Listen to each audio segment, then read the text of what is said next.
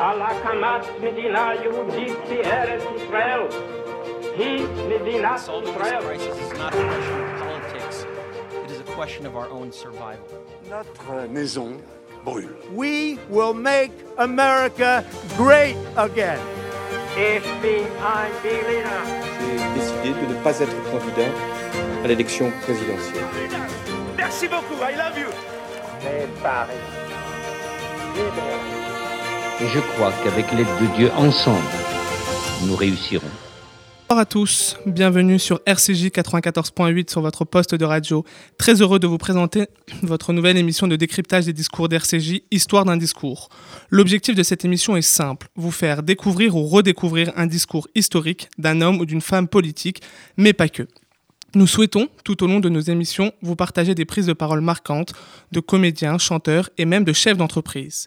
Plus qu'une simple écoute, nous voulons à vos côtés et épaulés de professionnels de la communication, mais également de la rhétorique, contextualiser ces discours, les analyser et comprendre l'impact de ces mots sur la société d'aujourd'hui.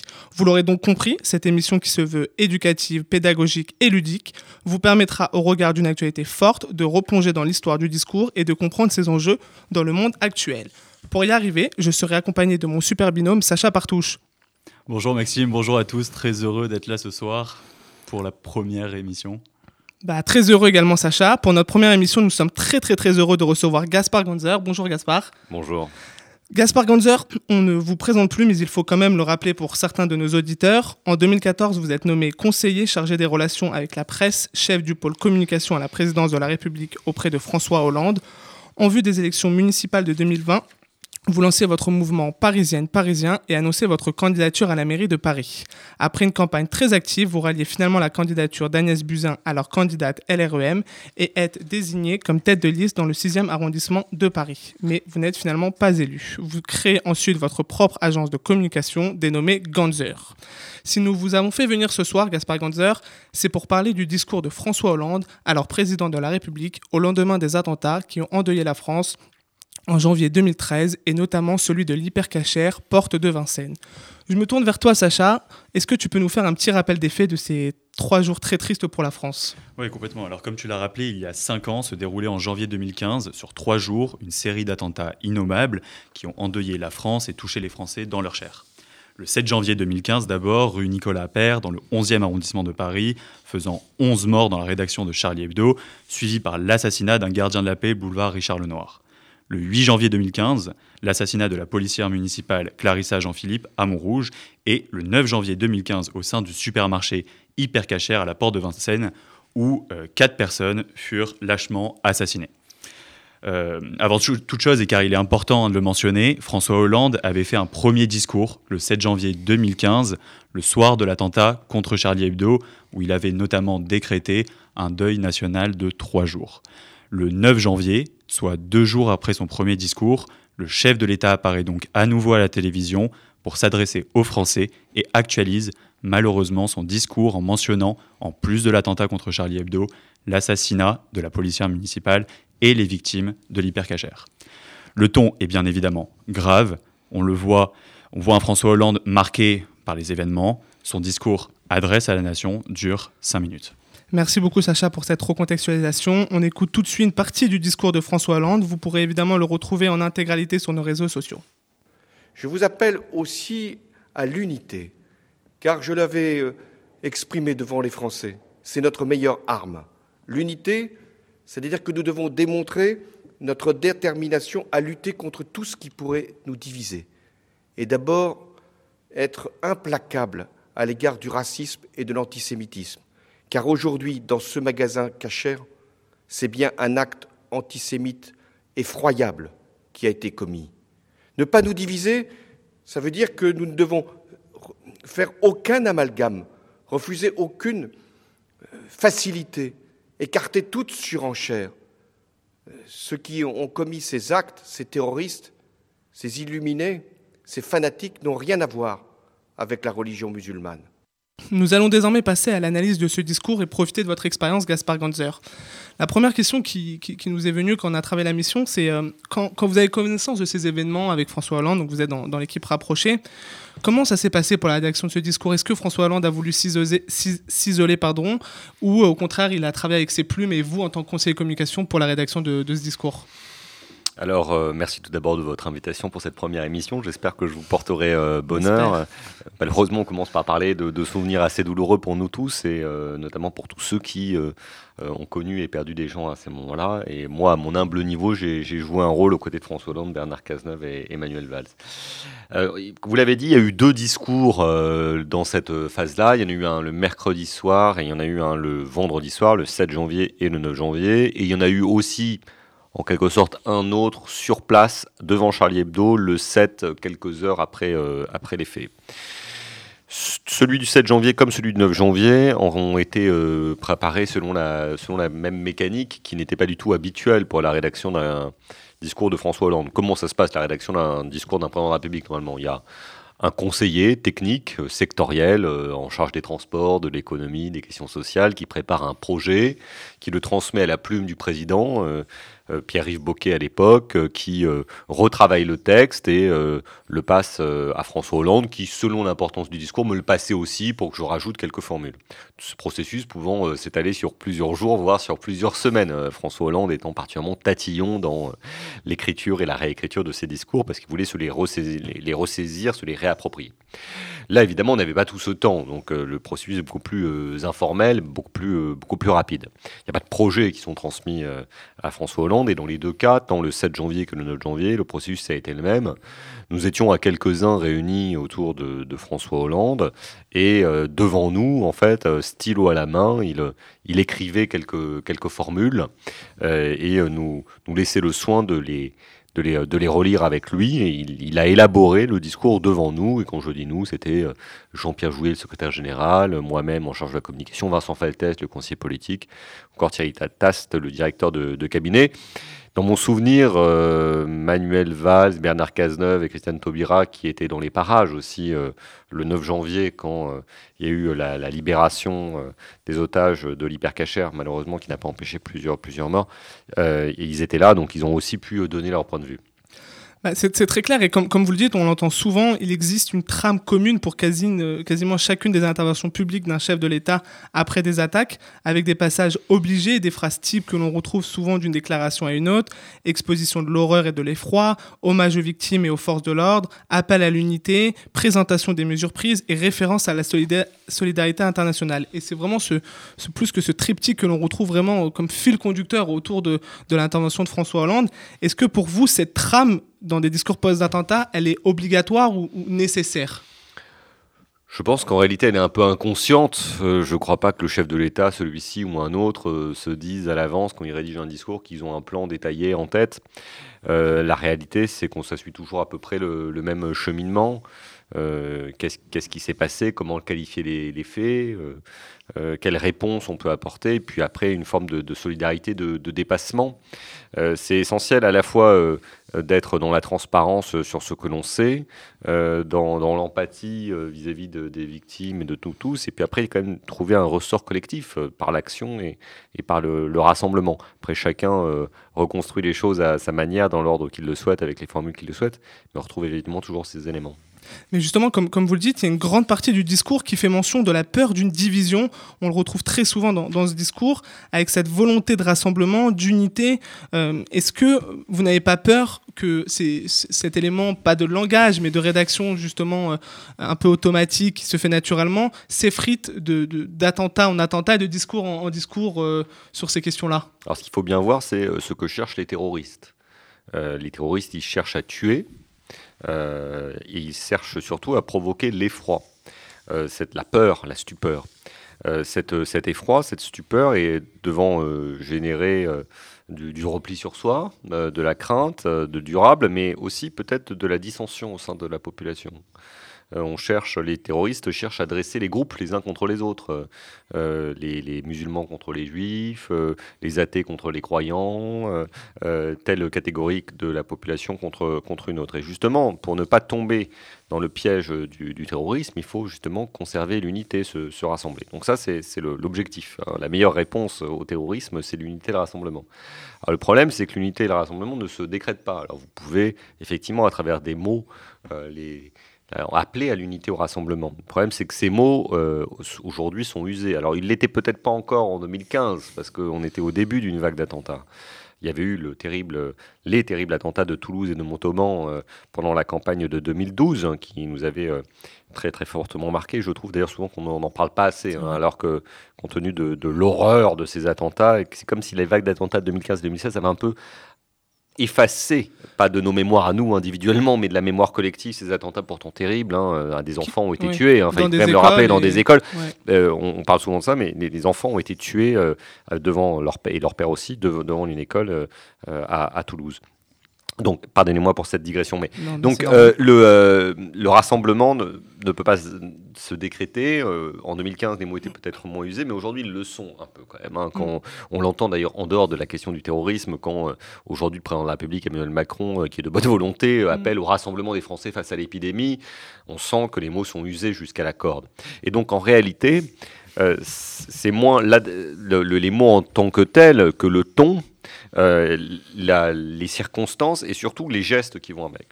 Pourquoi est-ce que les discours de, on y reviendra peut-être, mais pourquoi est-ce que les discours de, François Hollande portent euh, en 2015 C'est parce qu'au-delà des mots de rassemblement, ils, peuvent s'asseoir sur une volonté de rassemblement du peuple français. Au moment où François Hollande prononce son premier discours le 7 janvier en appelant au rassemblement, les Français sont déjà en train de se rassembler sur les places. Et donc, la, la, réalité et le discours se rejoignent. Et donc, les mots prennent, euh, prennent toute leur force. Justement, cette marche, on, on la verra justement avec Sacha euh, juste après, mais c'est exactement dans, dans, la lignée de ce que vous dites. Beaucoup de fois, on l'a compté, plus de 20 fois, le président de la République utilise le pronom nous, c'est-à-dire qu'il inclut l'ensemble des Français, donc il y a vraiment cette idée d'unité, de, rassemblement, et c'est vrai qu'en 2015, ces mots pouvaient avoir un écho dans la société française, et malheureusement... Euh, à l'heure actuelle, euh, c'est plus difficile euh, de, de, rassembler les Français sur ces, sur ces, sur ces thématiques. Mais nous, on a aussi soulevé une, une, sorte d'interrogation. On s'est posé la question, le chef de l'État, au début de sa prise de parole, parle d'une prise d'otage qui a lieu porte de Vincennes. C'est vrai que ça nous a un peu surpris. Pourquoi attendre trois minutes sur un discours de cinq pour caractériser un acte réellement antisémite? Et pourquoi dire prise d'otage dans une épicerie porte de Vincennes et pas utiliser le terme cachère pour vraiment caractériser cet acte. Que Honnêtement, je ne, je l'avais même pas remarqué, donc je pense que c'est fortuit parce que mm. euh, on a toujours dénommé, euh, y compris le jour même, mm. euh, cet attentat en parlant de, ah, au début prise d'otage parce que c'est évidemment au départ c'est une prise d'otage, prise d'otage de l'hypercachère à la porte, à la porte de Vincennes et le, mobile antisémite ne, faisait aucun doute et il était d'ailleurs totalement revendiqué par par le, terroriste euh, lui-même.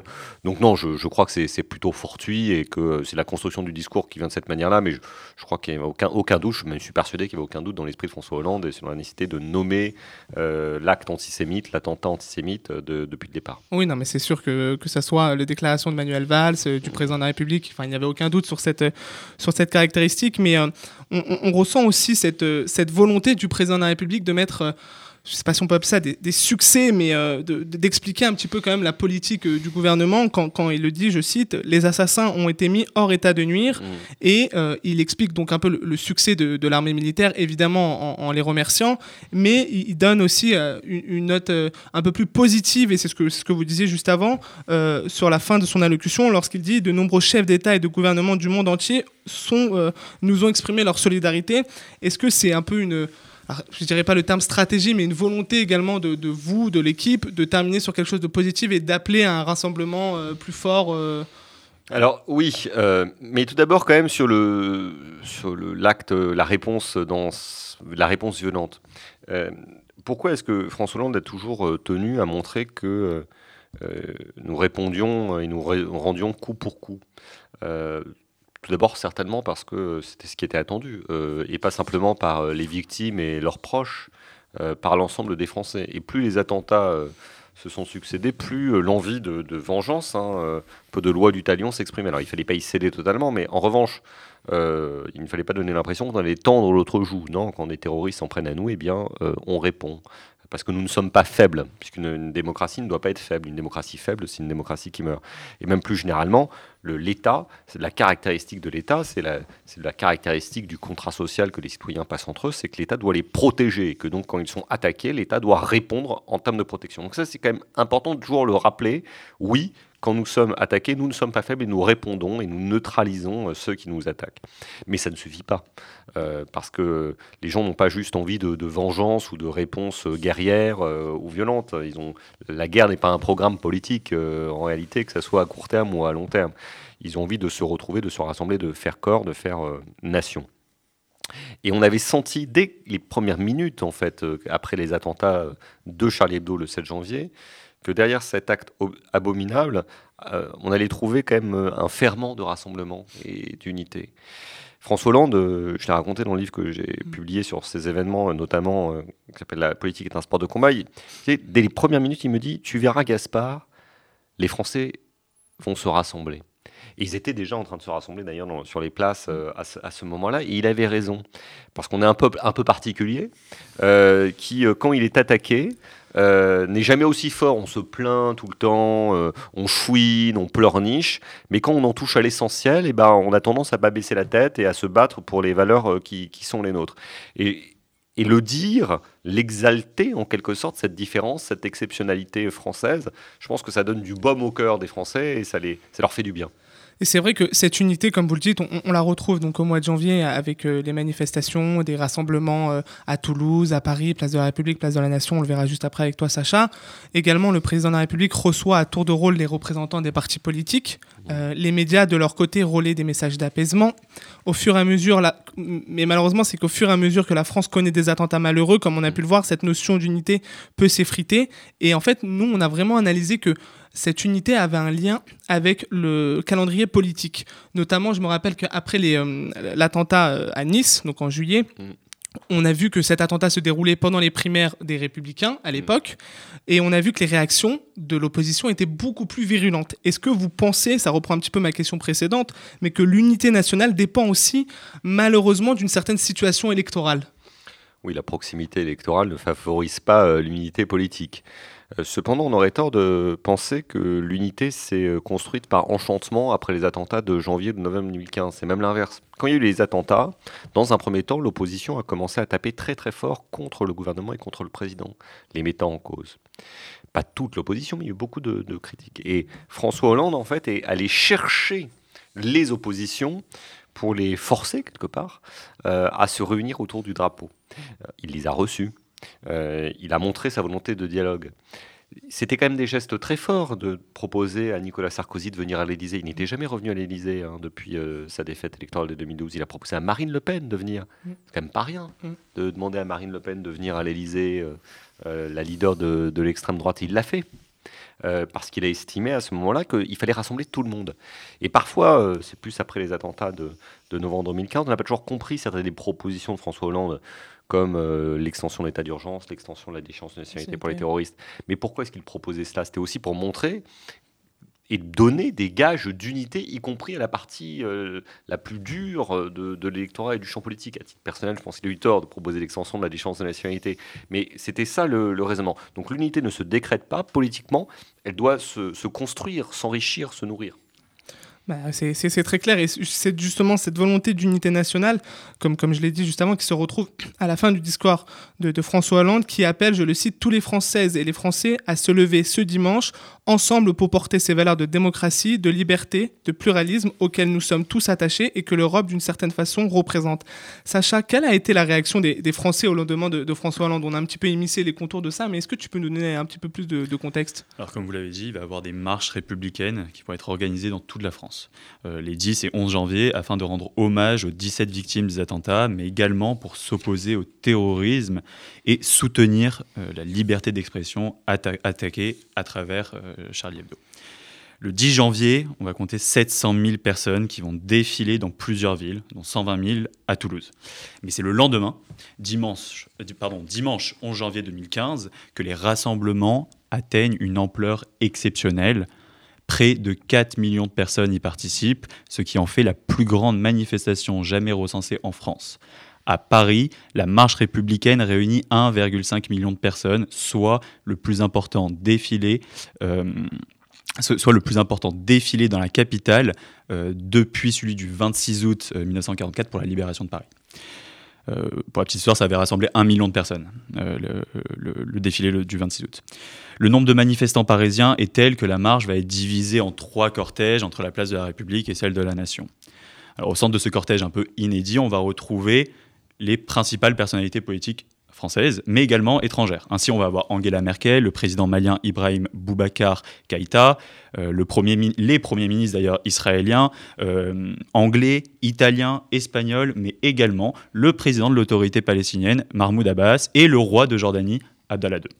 Mais c'est vrai que cette organisation de cette marche, c'est un peu ce que, vous disiez, euh, Gaspard Gander, c'était euh, cette volonté voilà, d'unité, de rassembler et de rassurer les Français en disant regardez, tous les Français sont, dans la rue pour, euh, pour crier je suis Charlie, je suis juif, je suis hyper cachère. Et cette volonté aussi de recevoir tous les dirigeants européens et pas que mondiaux comme, comme, comme l'a cité Sacha, c'est quand même une marche exceptionnelle. Je ne sais pas si c'est possible de refaire cette marche. Euh, Enfin, j'espère pas d'ailleurs, mais dans ce contexte-là. Mais... Souhaitons tous qu'il n'y ait plus jamais de, de marche comme celle-ci à, à organiser. Mais euh, moi, j'ai organisé une seule manifestation dans, ma- dans toute ma vie. Euh, Je n'étais pas le seul à l'organiser, c'est celle-ci. Je peux vous dire que encore aujourd'hui, j'ai du mal euh, à croire qu'on ait réussi à l'organiser parce que euh, c'était une marche impossible à organiser. Euh, dans un contexte, on peut pas faire de manifestation dans un contexte terroriste et pourtant on l'a fait. Euh, je me souviens que Benjamin Netanyahu, donc le président, de, le premier ministre pardon d'Israël, euh, nous avait demandé euh, dans le bus qui nous conduisait de l'Élysée au, bou- au boulevard de la République, nous disait oui mais là est-ce que le bus est blindé? On lui dit Oui. bien sûr, il ne l'était pas. Puis après il avait demandé à Sofiat, la chef de la sécurité du président, mais est-ce que vous avez bien vérifié que dans tous les tous les immeubles, etc. Mais oui bien sûr, alors que alors que pas du tout évidemment parce qu'on ne pouvait pas réunir Bien toutes les conditions de sécurité qui étaient nécessaires pour tous ces chefs d'État euh, euh, et, et de gouvernement. Euh, et donc c'était très difficile du point de vue de la sécurité, du point de vue de la logistique aussi, parce qu'on n'avait jamais fait venir autant de, de chefs d'État et de gouvernement. Ils étaient plusieurs, euh, plusieurs dizaines. On avait transformé les Champs-Élysées en parking. Euh, on, avait fait, on était allé chercher Mahmoud Abbas, qui n'avait pas de, de possibilité de venir jusqu'en France. On lui avait affrété un avion euh, spécifiquement tous les chefs d'État et de gouvernement étaient réunis dans la salle des fêtes de l'Élysée comme dans un hall de gare en attendant leur tour pour partir. C'est totalement fou. Et puis il y avait ces 4 millions de personnes qui étaient réunies. C'est la plus grande manifestation, vous l'avez dit tout à l'heure, de, de- de l'après-guerre. Mais au-delà de ces difficultés logistiques et de sécurité, c'est absolument exceptionnel ce qui s'est passé. Parce que les Français après avoir été attaqués, hein, euh, leurs journalistes, euh, les juifs à l'hypercachère, les policiers, il y a quand même trois Ouais. policiers qui ont été tués à ce moment-là, ont apporté la meilleure réponse possible aux terroristes en disant mais nous sommes là pour défendre euh, les, la, la pluralité de conscience, la pluralité euh, d'opinion, Charlie, mais pas que aussi, l'hypercachère, les policiers, etc. Et on, et on ne se laissera pas faire et nous n'avons pas peur. Et les chefs d'État et de gouvernement sont venus se, se joindre à nous. C'est quand même, quand on regarde le détail des choses, vous les avez citées, euh, et vous l'avez bien fait, mais il y a quand même à la fois Mahmoud Abbas et Benjamin Netanyahu, Ouais. c'est quand même pas tous les jours qu'ils se voient, ils étaient à 3 mètres l'un de l'autre. Mm. Euh, Il y avait Ibra- Ibrahim Boubacar Keïta, qui est à la tête d'un d'un pays dont la population est à 99% musulmane. Vous l'avez pas cité, il y avait le Premier ministre turc. Vous, Mm. vous souvenez- vous voyez l'état de nos relations aujourd'hui avec la Turquie, ce que dit la Turquie sur l'esprit Charlie, etc. Eh bien, le Premier ministre turc était là, pas Erdogan, le Premier ministre de l'époque, était là en train de manifester pour la liberté d'expression et pour l'hypercachère. Donc il y a eu ce, ce moment presque d'épiphanie euh, dans lequel les gens se sont, se sont rassemblés autour de, de ce que sont nos valeurs, de, la, liberté de conscience, de, de la laïcité, mais aussi parce que c'était la France. Il faut se le dire, on a le droit de temps en temps de se taper sur le torse en faisant euh, cocorico. Euh, je pense que ce n'était pas possible dans un autre pays, parce que notre pays a une place singulière dans, l'humanité. Hein, c'est un pays qui a beaucoup de défauts, mais c'est aussi euh, un pays de la culture, un, pays de, de la tolérance, de la laïcité, ce qui n'empêche qu'il y a du racisme, de l'antisémitisme, bien évidemment, mais ça doit être ça notre force, on doit penser à cela.